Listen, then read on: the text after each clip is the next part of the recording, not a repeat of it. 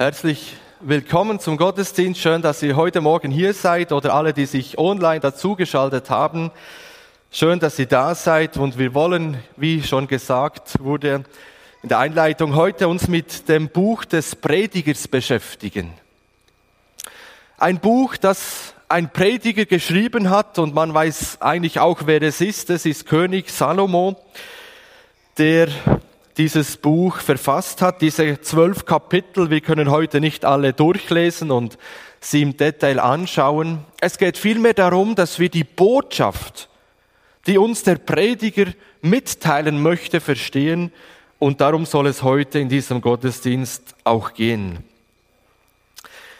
Ja, wer das Buch liest des Predigers, dem wird schnell deutlich und merkt, dass das Buch des Predigers anders ist es hat einen eigenartigen Charakter und irgendwie auch eine eigenartige Botschaft, indem es etwa heißt, ganz am Anfang im Vers 2 sagt er, alles ist vergänglich und vergeblich, sagte der Prediger. Nichts hat Bestand.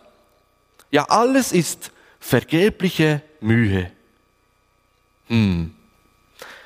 Oder im Kapitel 8 sagt er, ich empfehle allen, das Leben zu genießen.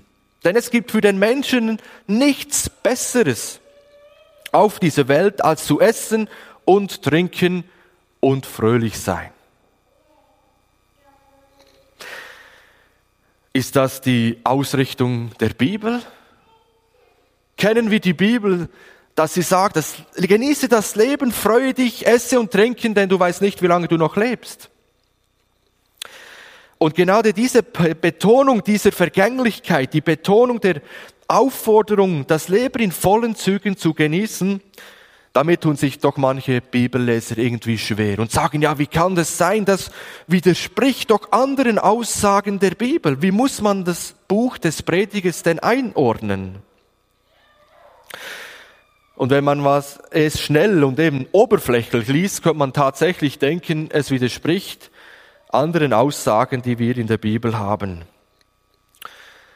Und weil es in seiner Grundausrichtung eben eher pessimistisch, eher äh, negativ gestaltet ist, zweifeln manche sogar an ihrer göttlichen äh, Inspiration. Dass man sagt, ja, das Buch des Predigers, das kann nicht von Gott kommen, denn Gott würde solche Dinge uns nicht weitergeben heute.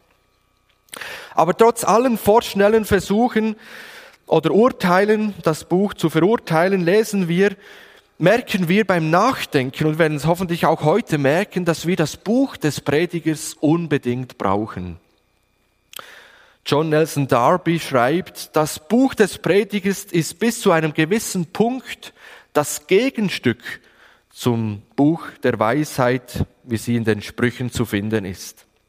Also beide Bücher, das Sprüchebuch das Predigerbuch, aber auch das Buch des Hiobs und viele Psalmen sind auch Weisheitsliteratur.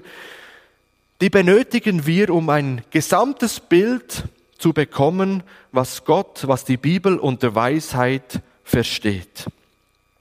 Also wenn wir das Buch Sprüche anschauen und, an, und gewisse Psalmen, dann merken wir, die zeigen uns die Möglichkeiten. Die laden uns ein, Weisheit anzunehmen. Die sagen, Beachtet diese Sprüche, die, wie sie da im Buch der Sprüche vorkommen, etwa im Kapitel 12, Vers 18 heißt es, die Worte eines gedankenlosen Schwätzes verletzen wie Messerstiche. Was ein weiser Mensch sagt, heilt und belebt. Oder zum Beispiel Kapitel 15, Vers 4, wo es auch heißt, ein freundliches Wort heilt und belebt, aber eine böse Zunge raubt jeden Mut. Es sind Weisheitssprüche. Sie laden uns ein, uns Weisheit anzueignen. Und das geschieht durch zwei Dinge. Es sagt im Buch der Sprüche, wir können unterrichtet werden. Wir können unterwiesen werden in der Weisheit. Das ist die eine Form und deshalb kommt im Buch der Sprüche auch immer wieder diesen Ausdruck vor, höre mein Sohn auf die Worte vom, vom Vater oder vom, vom Lehrer. Also wir können uns Weisheit aneignen durch Unterweisung. Und das andere ist, dass das Buch der Sprüche uns zeigt, es ist auch möglich durch Beobachtung. Indem wir die Natur beobachten, denn die ganze Natur ist von Gott durch und in Weisheit geschaffen. Also wenn wir die Natur beobachten, die ganzen Tiere, wie sie leben und handeln, wie sie zum Beispiel einen Angriff starten auf ihre Beute, da können wir uns auch ein Stück weit Weisheit aneignen, natürlich auch im Beobachten der Menschen. Und dabei gibt es einen Grundsatz, den die Bibel im Buch der Sprüche auch ganz deutlich weitergibt und sagt, wenn du dir Weisheit aneignen möchtest, dann musst du in der Furcht des Herrn leben. Denn sie ist der Anfang aller Erkenntnis, aller Weisheit. Also das Buch der Sprüche zeigt uns die vielen Möglichkeiten, die wir haben, unser Leben sinnvoll, positiv zu gestalten, damit wir weise Entscheidungen treffen in unserem Leben und damit auch ein sinnerfülltes Leben führen können. Weisheit ist eigentlich einfach gesagt Wissen, dass man sich ansammelt durch Unterweisung, durch Beobachtung, aber dass man dann im Leben umsetzt. Dass das, was man liest, diese vielen Ratschläge im Buch der Sprüche nicht nur im Kopf hat, sondern im Herzen, im Alltag, dass man es da auslebt. Und da gibt es eben enorm viele Möglichkeiten. Und es ist interessant, dass das Buch der Sprüche enorm viele Themen aufgreift. Das weise Reden haben wir eben gesehen. Es nimmt das Thema der Erziehung auf, der Furcht vor Gott, der Ehrlichkeit und vor allem auch des guten, positiven Redens, aber auch, es warnt auch vor Gefahren, vor der Verführerin und so weiter. Es sind so praktische Punkte, die hier im Leben angesprochen werden. Und sie verspricht sogar, die Furcht des Herrn mehrt die Tage, aber die Jahre der Gottlosen werden verkürzt. Also das Buch der Sprüche und auch andere aus der Weisheitsliteratur der Psalmen sagen uns, eigne dir Weisheit an, du hast eine riesen Möglichkeit, dein Leben zu gestalten, positiv und gut zu gestalten. Und es wird uns sogar ein langes Leben versprochen. Kommen wir zum Buch des Predigers und auch zum Buch Hiob die zeigen jetzt einen anderen Aspekt der Weisheit. Die zeigen nicht in erster Linie die vielen Möglichkeiten, die du hast im Leben, sondern die zeigen auch, dass es Grenzen gibt im Leben. Und da ist natürlich das Buch Hiob ein besonders gutes Beispiel. Da ist der Mann Hiob, der lebt sein Leben in der Gottesfurcht. Der tut eigentlich genau das, was das Buch der Sprüche sagt, obwohl es noch gar nicht gekannt hat, weil es da noch nicht aufgeschrieben war. Also der lebt in der Weisheit Gottes. Er ist ein weiser Mann, er ist ein gottesfürchtiger, rechtschaffener Mann, er meidet das Böse, man kann sagen, er hat sich die Weisheit angeeignet und damit eben auch viel Reichtum, Besitz erworben, erwerben können. Doch dann kommen diese Hiobsbotschaften mit einem Schlag, ohne Grund. Sie sind da und er lernt die Grenzen der Lebensgestaltung kennen. Er kann sein Leben jetzt nicht mehr weiterführen wie vorher. Vorher war er am, unter, am, unter dem Tor einer der wichtigsten, angesehensten Menschen zu der, zu der damaligen Zeit.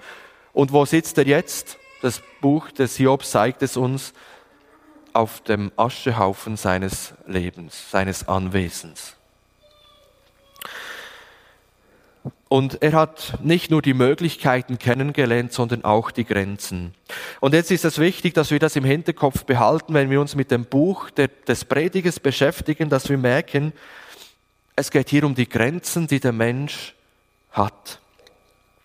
Und alle Bücher zusammen geben uns eben dieses ähm, ganze Bild von den Möglichkeiten, aber auch von den Grenzen. Aber als Konsequenz dieser Weisheitsliteratur müssen wir auch zusammenfassen und sagen, das Aneignen von Weisheit, das wird im Buch sehr, das äh, Buch des, des Sprüche sehr hervorgehoben. Wir werden eingeladen, aber wir merken, es ist keine Garantie für ein gutes Leben. Also wenn du dir Weisheit aneignest, diese Möglichkeiten nutzt, heißt es nicht automatisch, dass du jetzt auch ein langes Leben hast, dass du nicht mehr Leid und Krisen in deinem Leben erleben werdest. Die Sprüche sind keine Versprechen, keine Verheißungen Gottes, sondern vielmehr allgemeine Lebensregeln. Wenn du dich danach richtest, wirst du wahrscheinlich ein besseres, ein sinnerfülltes Leben führen können, aber du hast keine Garantie dafür. Im Leben, das wissen wir wahrscheinlich alle, gibt es eben sehr viele Ausnahmen. Ja, und jetzt steigt dieser Prediger hier ganz pessimistisch, vielleicht sogar etwas provokativ aus und möchte diesen Vers 2 noch einmal lesen, wo es heißt, alles ist vergänglich und vergeblich, sagte der Prediger. Nichts hat Bestand, ja, alles ist vergebliche Mühe. Also was hier mit vergänglich und vergeblich äh, übersetzt wird, das heißt in Wirklichkeit eine, eine vorübergehende Erscheinung die sich aber wieder ganz vollständig auflöst. Das heißt, etwas, was jetzt da ist und dann weg ist. Einfach komplett weg.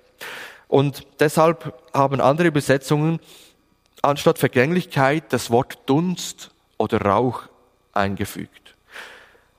Es ist alles wie Dunst. Der Dunst sieht man kurz und dann auf einmal ist er aufgelöst, ist er weg. Und der Prediger, der vergleicht jetzt dieses Bild mit unserem menschlichen Leben und sagt, hey, alles ist vergänglich, dein Leben ist vergänglich. Du kannst nicht selber bestimmen, wie lange du lebst. Dein Leben ist jetzt da, aber im Vergleich zur Ewigkeit enorm kurz. Psalm 90, Vers 12 erinnert uns auch, was heißt, lasst uns erkennen, wie kurz unser Leben ist, damit wir zur Einsicht kommen ja, zu diesem Fazit, dass alles vergänglich ist, dass wir nur Dunst sind, kurz da und dann wieder weg, kommt der, nachdem er verschiedene Bereiche des Lebens erforscht und analysiert hat. Und er kommt zum Schluss und sagt, das Leben macht keinen Sinn. Die Bedeutung des menschlichen Daseins zu suchen, das ist irgendwo sinnlos, weil alles irgendwo der Vergänglichkeit unterworfen ist. Und Salomo, der König von Israel, der dieses diese Worte schreibt, der war ein sehr reicher, weiser Mann und er hat sich vorgenommen, alles äh, zu ergründen, zu erforschen, um herauszufinden, was wirklich ein sinnerfülltes Leben auf dieser Welt ausmacht. Und damit stellt er Grundfragen, die uns heute auch noch beschäftigen. Wir möchten doch auch verstehen und begreifen, was zum Beispiel in der Weltpolitik gerade los ist. Wir möchten verstehen, welche Ziele die Weltwirtschaft verfolgt. Wir möchten verstehen, was wirklich hinter dem ganzen Klimawandel steckt. Stimmt das alles wirklich, was man da hört und liest? Wir möchten verstehen, wo und wie der Krieg in der Ukraine endet und ob Corona im Herbst doch wieder eine größere Rolle spielt, als uns vielleicht lieb ist. All diese Fragen schwirren in unserem Kopf und wir möchten das verstehen und einordnen. Aber noch viel grundsätzlicher in unserem Leben die Frage, warum lebe ich eigentlich? Warum lebst du? Warum bist du heute hier? Warum hat Gott dir das Leben geschenkt? Wo kommst du eigentlich her? Wo, woher kommen wir Menschen? Was ist der Sinn, dass ich da bin? Und dann die Frage, wo geht es eigentlich irgendeinmal hin? Und es sind gerade diese Fragen, die eben im Buch des Predigers aufgegriffen werden. Und gerade deshalb ist es doch spannend zu erfahren, wie dieser weise König mit diesen Grundsatzfragen umging. Es heißt im Alten Testament, im 1. Könige 5 von Salomo, dass er der weiseste Mann auf dieser Welt war. Also eigentlich voll interessant. Jetzt können wir schauen, der weiseste Mann, der auf dieser Welt gelebt hat, was der sagt, was das menschliche Leben für einen Grund hat, wo, woher man kommt, was der Sinn ist, dass ich da bin und wohin, woher oder wohin ich gehe. Es gibt jetzt im Buch des Predigers quasi zwei Hauptteile und der erste Hauptteil geht es um diese eine Frage, was ist der Sinn des Lebens? Oder in den Worten von Salomo im Kapitel 1, Vers 3 sagt er, ähm, was hat der Mensch, oder welchen Gewinn hat der Mensch von seinen Anstrengungen? Ja, der müht sich ab im Leben, aber was ist das Ergebnis? Was, was blüht ihm eigentlich am Ende? Und dann beginnt er drei Bereiche des Lebens, die für ihn mögliche sinngebende Bereiche sind, zu untersuchen und analysieren. Nämlich Genuss, Weisheit und Arbeit. Und da sagt er im Vers, Kapitel 2, Vers 1, ich will es mit dem Genuss des Lebens versuchen und herausfinden, was sie zu bieten haben. Doch ich merkte, dass auch dies vergeblich ist und keine Erfüllung bringt. Also Salomo sagt, der Genuss des Lebens, der steht im Vordergrund. Der Genuss des Lebens, da suche ich Sinn zu finden. Und eigentlich interessant gerade, dass es der Salomo tut, der in dem Buch der Sprüche sagt, Wein ruft Spott hervor, wer sich betrinkt, wird nicht weise. Also eigentlich tut er jetzt etwas, was er in seinem Mittelalter vielleicht geschrieben hat und man nimmt davon aus, dass das Buch des Predigers er Herr am Ende seines Lebens geschrieben hat. Also er tut jetzt etwas, was er früher gemerkt hat, als weiser Mensch gemerkt hat, also wer sich betrinkt, der wird nicht weise und jetzt sagt er, ich will es mit dem Genuss, mit dem Wein des Lebens pr probieren. Im Kapitel 2, Vers 3 sagt er, ich will mich mit Wein aufheitern und so leben wie die Unverständigen, doch bei all dem sollte mich die Weisheit führen. Ich wollte herausfinden, was für die Menschen gut ist und worin sie in der kurzen Zeit ihres Lebens Glück finden können. Das möchten wir doch auch. Herausfinden, worin wir Glück finden können. Und gerade heute, glaube ich, ist das Thema des Genusses auch noch ein großes Thema, wo viele Menschen versuchen, ihr Glück zu finden, wo man fürs Wochenende lebt. Und vielleicht ist es für manche gerade auch eine Art Ausweg um mit Alkohol gerade diese Grundfragen zu verdrängen. Weil man vielleicht, wie der Salomo, denkt, es gibt keinen Sinn. Alles ist vergänglich. Und man will diesen Fragen, diesen tiefen gehenden Fragen ausweichen und sagen, lieber ich betrink mich, dann vergesse ich diesen Kummer, den ich habe. Und dann sagt er aber, doch ich merkte, dass auch dies vergeblich ist und keine Erfüllung bringt. Und er begründet das und sagt, immer nur Lachen ist dumm und das Vergnügen, was hilft es schon? Es ist vielleicht eine gewisse Zeit, vergisst man alles, aber dann kommt, das Kopfweh und dann sind alle diese tiefen Fragen doch wieder da.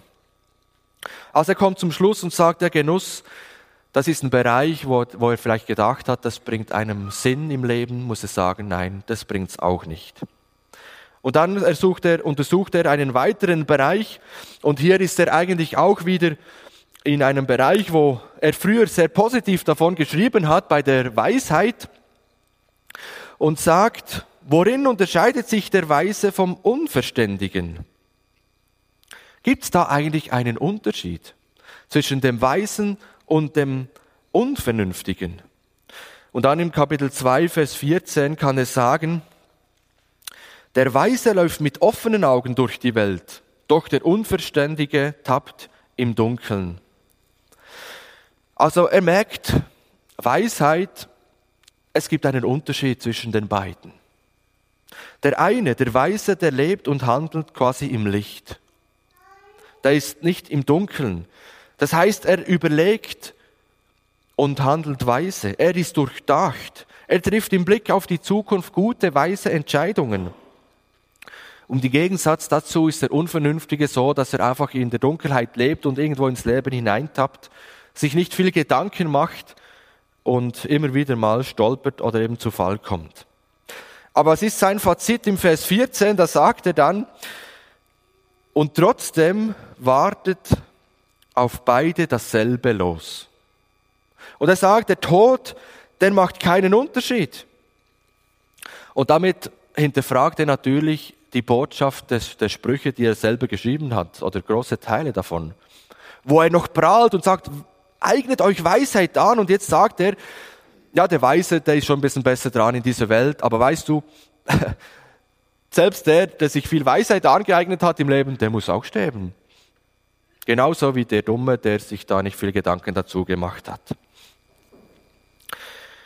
Und er merkt, Weisheit, nein, es ist auch nicht das Wahre vom Leben. Es gibt mir auch nicht wirklich Sinn, denn am Ende sind wir genau gleich dran.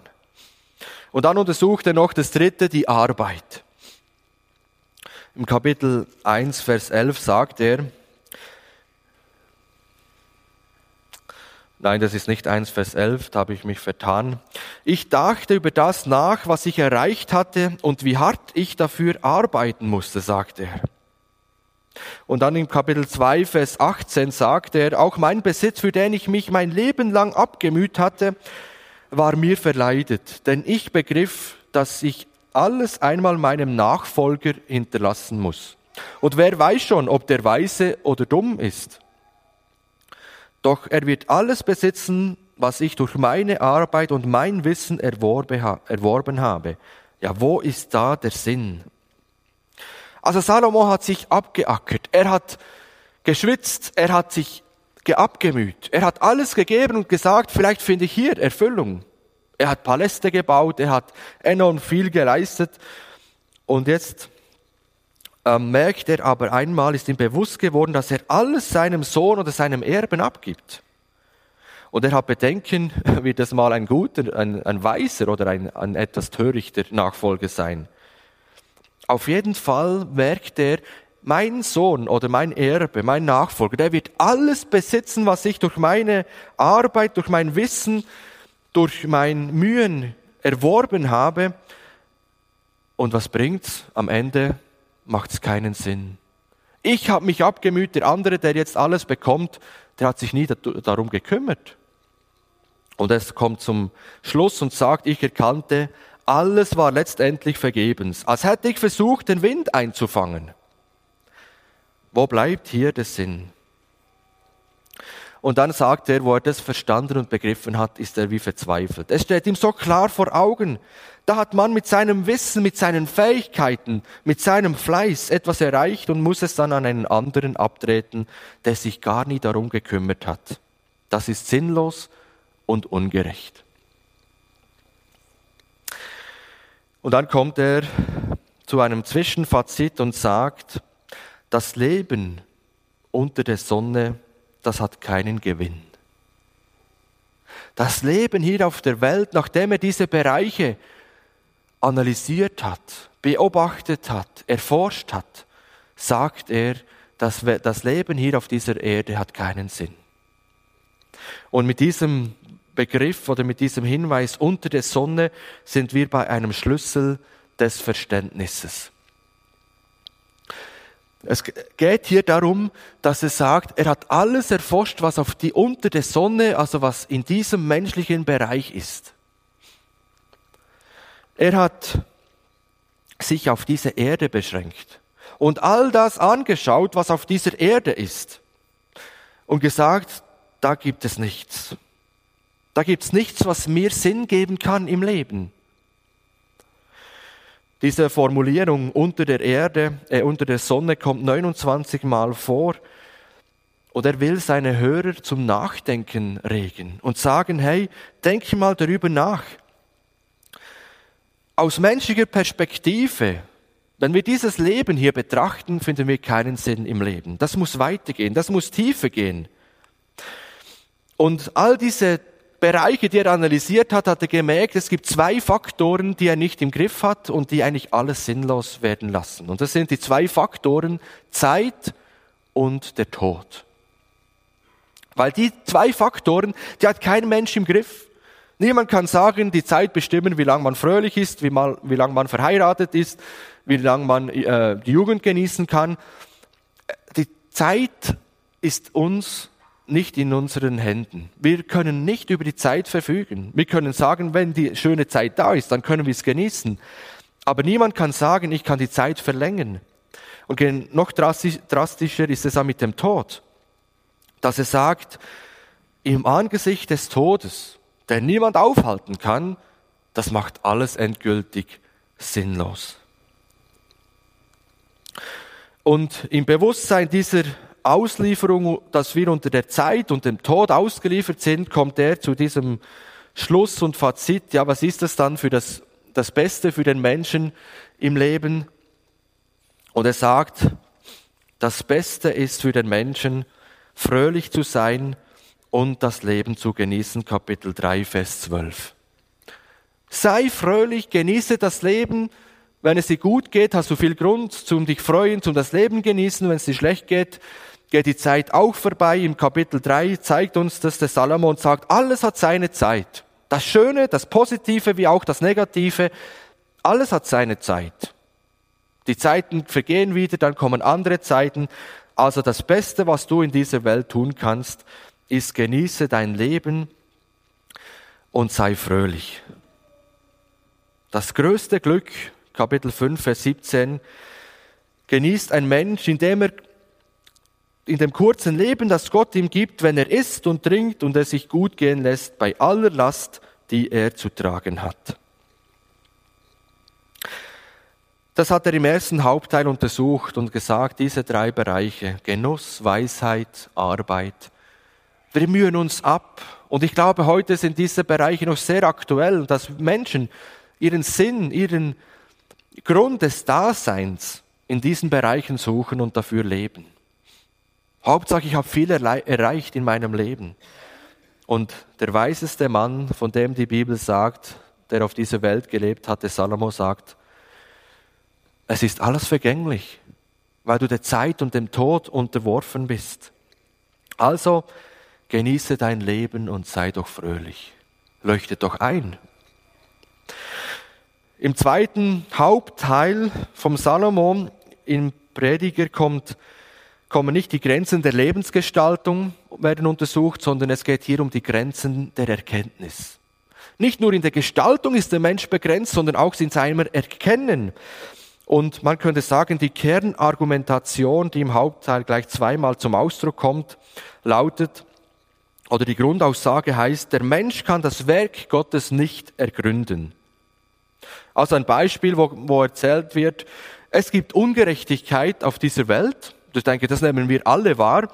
Und das andere ist aber, Gott wird die Welt gerecht richten. Also einerseits die Ungerechtigkeit, die da ist, aber andererseits Gott wird die Welt in Gerechtigkeit richten. Das gibt für ihn zwei Folgerungen. Das eine ist, es gibt für den Menschen nichts Besseres, als das Leben zu genießen. Es gibt Ungerechtigkeiten und wenn du ungerecht behandelt wirst, dann tust du dich schwer, das Leben zu genießen und wenn nicht, dann freu dich, dann genieße es. Und die Folgerung zwei, weil Gott eben die Welt in Gerechtigkeit äh, richten wird, soll der Mensch Respekt vor Gott haben, Ehrfurcht vor Gott haben. Das ist quasi die Botschaft des zweiten Hauptteils. Der Mensch kann das Walten Gottes in dieser Welt nicht ergründen. Vieles scheint ihm sinnlos oder gar ungerecht. Und deswegen soll er sich nicht aufbrausen, sondern sich den eigenen Grenzen der Erkenntnis bewusst sein.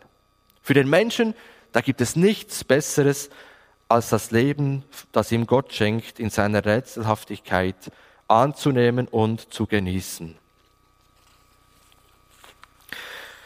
Und jetzt kommt Salomo im Kapitel 12 zu dieser Schlussfolgerung. Und sagt, er hat alles analysiert und kommt zum Schluss, alles ist eigentlich vergänglich. Aber am letzten Kapitel, da kommt er zu einer erstaunlichen Aussage und er sagt hier, Gott fürchten und seine Gebote halten. Also im Kapitel 12 ab Vers 13, begegne Gott mit Ehrfurcht und halte seine Gebote. Das gilt für jeden Menschen, denn Gott wird Gericht halten über alles, was wir tun, sei es gut oder sei es böse. Auch wenn es jetzt noch verborgen ist, eben unter der Sonne. Und er sagt gerade, schau mal, wenn du deinen Sinn suchst in deinem Leben, dann musst du quasi diesen Begriff unter der Sonne, dann musst du diesen Bereich durchbrechen. Dann geht es darüber hinaus, und das habe ich hier versucht zu verdeutlichen. Hier ist diese Grenze auf diese, dieses Leben begrenzt, aber er sagt, wenn du Gott fürchtest, dann durchbrichst du diesen Bereich, der sich auf diese Erde begrenzt. Und er kommt zum Schluss und sagt, ähm, es gibt eigentlich zwei Möglichkeiten, die du hast. Entweder lebst du dein Leben in dieser Welt ohne Gott, das heißt, du genießt das Leben. Sei fröhlich und genieße das Leben, wenn du Gott in deinem Leben ausklammerst. Wenn du nichts mit ihm zu tun haben willst, dann ist das Sinnvollste, das Beste im Leben, das du machen kannst, genieße das Leben und sei fröhlich. Denn du weißt nicht, wie lange du noch lebst, wie lange dir noch Gott etwas schenkt. Aber der Salomo sagt, es gibt eben die andere Möglichkeit, für die er jetzt wirbt und sagt, diese Welt kann dir keine Erfüllung bringen, das kann nur der, der dich geschaffen hat. Das kann nur Gott selber tun. Und deshalb kommt er zu dieser Lösung für ihn und sagt, fürchte Gott und lebe so, wie es ihm gefällt. Das ist hier diese zweite Möglichkeit. Gott zu fürchten, das bedeutet, dass ich im ersten Schritt anerkenne, dass Gott über meinem Leben steht. Dass ich anerkenne, ich als Mensch, geschaffener Mensch von ihm, ich stehe unter Gott. Gott, der steht über mir und er darf in meinem Leben eingreifen, er darf mir etwas sagen. Für dieses Wort Furcht gibt es ein Piktogramm, das heißt, dass der Begriff wird mit, mit Bildern dargestellt und das Bild besteht aus drei verschiedenen Zeichen. Das eine ist ein menschlicher Arm, das zweite ist ein menschlicher Kopf und das dritte ist ein Ochse. Schöne Kombination, oder? Ja, wenn wir das jetzt eben auf die Furcht des Herrn verstehen wollen, dann bedeutet es, der, der Arm, der zeigt der Fluss der Richtung. Unsere Armen, der ist beim Arbeiten vielleicht nach oben gerichtet, aber im, im, im Grundhaltung nach unten gerichtet. Das heißt, die Furcht vor Gott, die möchte von oben nach unten fließen. Eben von, von Gott, der über mir steht, in mein Leben. Das heißt, ein Fluss, der soll in meinem Leben etwas bewegen. Der Kopf, der steht für das Innere des Menschen. Also, wenn ich Furcht vor Gott habe, dann bedeutet das, dass, dass er etwas in mich hineinfließen möchte, das mich in meinem Inneren betrifft, das etwas mit mir macht. Und das dritte Bild, der Ochse, der kommt dazu und will sagen, es ist eine große Intensität am Werk. Das ist nicht einfach so ein kleiner Strom, sondern das, da kommt etwas. Die Furcht des Herrn, wenn du sie wirklich hast in deinem Leben, dann löst sie etwas aus bei dir. Und es ist gerade dieser Punkt der Furcht des Herrn, an dem die ersten Menschen gescheitert sind. Sie wollten nicht akzeptieren, natürlich durch die Verführung der, des Bösen, der Schlange, dass sie unter Gott sind, sondern sie wollten auf die gleiche Erkenntnisstufe kommen wie Gott. Dass sie Sie werden sein wie Gott auf der gleichen Ebene, auf der gleichen Stufe und haben damit die Furcht des Herrn verloren. Das Böse hat es geschafft, den Menschen einzureden, dass sie sich vor diesem Gott, der Schöpfer ist, nicht fürchten müssen.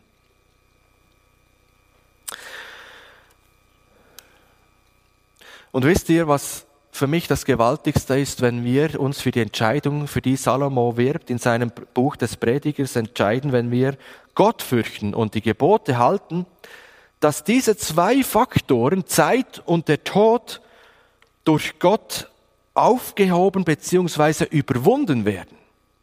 Alle Menschen sind dem ausgeliefert. Und deshalb ergibt das Leben hier eigentlich keinen Sinn. Da hatte Salomo, da hatte Salomo recht. Aber jetzt ist es so, dass Gott sagt, im, im Kapitel, im, ähm, ich habe das hier drauf im Psalm 31, Vers 16, meine Zeit steht in Gottes Händen, in deinen Händen. Ich bin nicht willkürlich diesem Schicksal überlassen, sondern der führenden Hand Gottes. Wenn ich mein Leben anbinde an Gott und ihn mit einbeziehe in meinem Leben, dann darf ich wissen, meine Zeit, die steht in seinen Händen. Nun kann ich ruhig sein, ruhig sein in ihm weil ich weiß, mein Leben liegt ihm, vor ihm, in ihm und er weiß, was auf mich zukommt. Das bedeutet nicht, wenn mein Leben in Gottes Hand ist, dass nichts mehr Schlimmes passiert in meinem Leben, dass ich eben nicht mehr durch Leid und Krisen gehe. Das bedeutet es nicht. Aber ich darf mich getragen wissen, weil ich weiß, Gott weiß, wann ich hier durchgehe, warum ich hier durchgehe. Und vor allem, er kommt mit. Er trägt mich durch. Und auch das andere, der Tod, der wird überwunden. Jesus sagt selber im Johannes 11, Vers 25, wer an mich glaubt, der wird leben, auch wenn er stirbt. Und wisst ihr, das ist der Grund, warum Jesus in diese Welt kommen musste, warum er kam. Weil er gemerkt hat, die Menschen sind der Zeit und dem Tod ausgeliefert. Die haben keine Möglichkeit, ein, erfüllt, ein sinnerfülltes Leben zu führen. Und er kam, um die Zeit und auch den Tod zu überwinden, indem er am Kreuz starb für uns Menschen. Das ist das Erlösungswerk, um diese Dinge aufzuheben, um uns damit Sinn im Leben zu geben, um diese tiefen Fragen zu klären, woher kommen wir? Geschaffen von Gott selbst. Warum sind wir hier? Um ihn zu fürchten, um ihm die Ehre zu geben durch unser Leben, das er uns schenkt. Und wohin gehen wir? Zu ihm in die ewige Gemeinschaft. Und ich finde das einen gewaltigen Unterschied, wo ich das verstanden habe, dass mit Gott diese zwei Faktoren, die der Mensch nie kontrollieren kann, aufgehoben werden. Dass er eine Lösung dafür hat, da kann man doch nur sagen, der ist unweise, der sein Leben auf dieser Welt lebt und die zweite Möglichkeit sucht, das Leben auf dieser Welt zu genießen und einfach fröhlich zu sein, im Wissen, dass die Ewigkeit dunkel, ewig sein wird und vor allem ohne Gottes Gegenwart. Und er möchte uns diesen Sinn geben. Also die Botschaft des Predigers, die gilt dem Leser, der bisher Gott in seinem Leben ausgeklammert hat. Ich hoffe, dass du erkannt hast, dass das, was du brauchst in deinem Leben, dass dir das diese Welt nicht geben kann. Und das ist mein Wunsch, dass du dein Leben überdenkst und darüber nachdenkst, was deinem Leben Sinn gibt. Dass du verstehst, welchen wirklichen, welchen wirklichen Sinn im Leben nur Gott geben kann und nicht diese Welt. Und ich möchte dich einladen, mit einem Leben mit Jesus zu beginnen, wo eben die Anbindung an Gott, den Schöpfer, im Vordergrund steht. Dass du dich aufmachst und dich entscheidest, ich will mit Jesus durchs Leben gehen, dem Sohn Gottes der aus Liebe bereit war, am Kreuz zu sterben. Und er möchte dir deinem Leben Sinn geben im Leben. Wie entscheidest du dich? Aber die Botschaft des Predigers gilt auch den Menschen, die ihr Leben schon an Gott gebunden haben und von Gott her ihren Sinn im Leben bekommen haben. Und diese Botschaft des Predigers, die darf uns einerseits dankbar stimmen dass wir in Jesus Christus einen tiefen Sinn für unser Leben gefunden haben.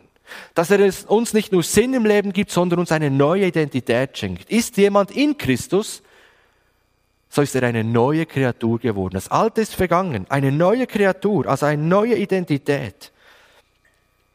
Und Paulus greift das auf im Neuen Testament und sagt, Christus, das ist mein Leben und Sterben, das ist für mich nur Gewinn. Also der Paulus sagt, eigentlich kann mir als Mensch, der mit Gott, der sein Leben an Gott gebunden hat, nichts Besseres passieren, als zu sterben. Weil dann bin ich beim Herrn, dann bin ich bei meinem Erlöser. Aber das Buch des Predigers ist für alle, die mit Gott unterwegs sind, auch eine Warnung. Dass wir nicht Sinnbefriedigung in dieser Welt suchen, da wir sie doch von Gott bekommen haben. Dass wir nicht in das hineinfallen, was auf dieser Erde ist und dabei nicht mehr das nach dem trachten, was droben ist. Das kann die Arbeit sein, wo wir uns doch irgendwie wieder Sinn äh, und Erfüllung suchen im Leben. Das kann die Freizeit sein, das Vergnügen, der Genuss, aber auch die Wissenschaft, die Kultur, die Musik. So viele Dinge, die sind nicht an sich böse, aber wir wollen darin nicht den Sinn für unser Leben suchen. Und da möchte ich einfach einladen und ermutigen, überlege dir, ob du vielleicht in deinem Leben einen Kurswechsel vornehmen musst.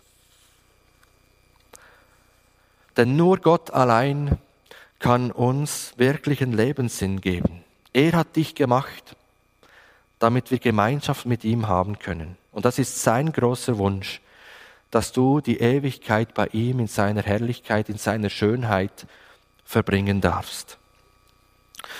Wenn du vielleicht Fragen hast, ja, wie binde ich jetzt mein Leben an Gott? Denn ich habe gemerkt, diese Welt gib mir nicht diesen tiefen Sinn im Leben, den ich brauche, den ich suche. Und deshalb möchte ich diesen Schritt gehen, der der Salomo einlädt. Ich möchte mein Leben an Gott binden. Dann darfst du gerne auf mich zukommen nach dieser Predigt. Oder geh auf jemanden zu, der dir sympathisch ist und von dem du weißt, der hat sein Leben an Gott angebunden. Frag ihn und sag du, sag mir mal, wie hast du das gemacht? Wie macht man sowas? Wie geht das? Und da wünsche ich dir einfach Gottes Segen, Gottes Hilfe, dass du dich weise entscheidest. bevor es zu spät ist. Lasst uns zum Gebet aufstehen.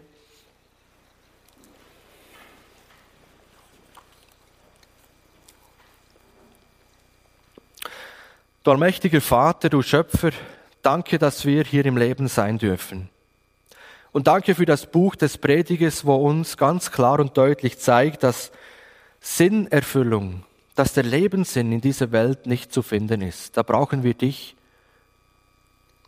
Und Herr, ich danke dir, dass du der bist, der in seinem, in deinem Sohn Jesus Christus diese Faktoren, die das Leben sinnlos machen, die Zeit und der Tod, überwunden hast dass das keine Rolle mehr spielt, dass du Ewigkeit anbietest, ewiges Leben.